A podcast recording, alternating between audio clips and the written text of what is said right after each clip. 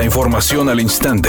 Grupo Radio Alegría presenta ABC Noticias. Información que transforma.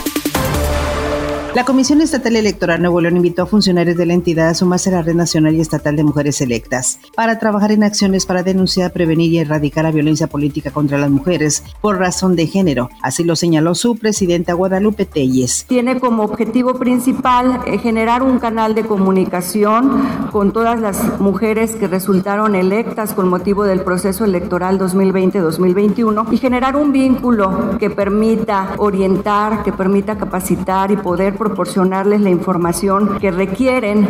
Esto es como parte de una estrategia que generan las autoridades eh, electorales, los soples, en coordinación con el INE, para buscar la erradicación de la violencia política contra las mujeres. Además dijo que la Comisión Estatal Electoral recibió 35 denuncias con hechos relacionados a la violencia política contra las mujeres en razón de género, algunas suscitadas en las redes sociales. Es importante mencionar la conducta o los espacios en donde ocurren las conductas, eh, el papel de las redes sociales pues jugó un papel este, importante. Digamos que la incidencia fue alta al, al haber denuncias de 19 asuntos que tenían que ver con el espacio digital. Finalmente agregó que tras las investigaciones y procedimientos por parte de las autoridades se determinó lo siguiente. De ocho asuntos, considerar que cinco asuntos eran mujeres que se encontraban en el ejercicio de un cargo público, pues nos da un dato interesante, nos refleja que en el proceso electoral anterior sí ocurrió violencia política de género en el ejercicio de, cargos de representación pública, de representación popular. Por su parte, Camil Cordic, analista de género de la Comisión Estatal Electoral, detalló que las funcionarias que deseen unirse a la red de mujeres electas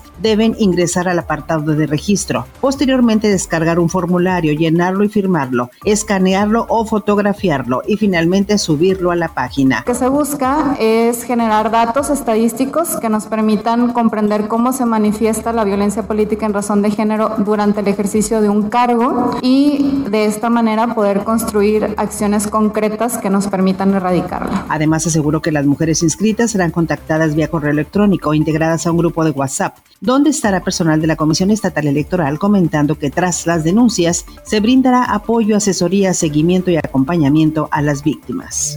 En el Día Mundial sin Tabaco, el presidente López Obrador firmó un decreto para prohibir la circulación y comercialización de cigarros electrónicos y vapeadores. Este decreto se suma al que emitió en octubre pasado para prohibir la importación de esos productos. El subsecretario de Salud Hugo López Gatel explicó que el consumo de tabaco, vapeadores y cigarrillos electrónicos son adictivos y causan el mismo daño a la salud. Hay otros daños que no tienen que ver solo con el tabaco, sino con todas estas sustancias, metales pesados y otras sustancias orgánicas e inorgánicas que por sí mismos los vapeadores y cigarrillos electrónicos distinguen de los productos convencionales, es decir, son lo dañino de tabaco más daños adicionales.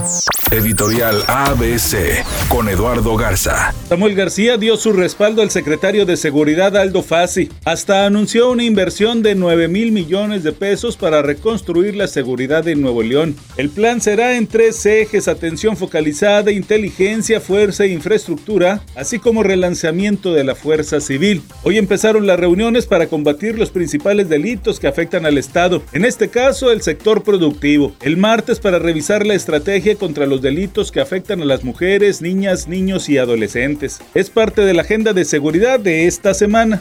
Falta ver los resultados. ABC Deportes informa, el equipo de las Rayadas lamentablemente no se pudo quedar con el trofeo de campeón de campeonas. Se fueron empatadas 0-0 a los penales y en los penales lamentablemente no acertaron ninguno, mientras que Chivas Femenil no falló ninguno. 3 a 0 la definición en penales y Chivas Femenil levantó la copa de campeón de campeones. El actor Tom Cruise sigue disfrutando de las mieles del éxito porque la nueva película Top Gun Maverick sigue en el primer lugar de la taquilla recaudando miles de millones de dólares. La crítica lo ha favorecido y a parecer al público también le está gustando esta cinta. Es un día con cielo medio nublado. Se espera una temperatura máxima de 36 grados, una mínima de 30. Para mañana miércoles se pronostica un día con cielo medio nublado. Una temperatura máxima de 36 grados, una mínima de 22. La actual en el centro de Monterrey, 31 grados.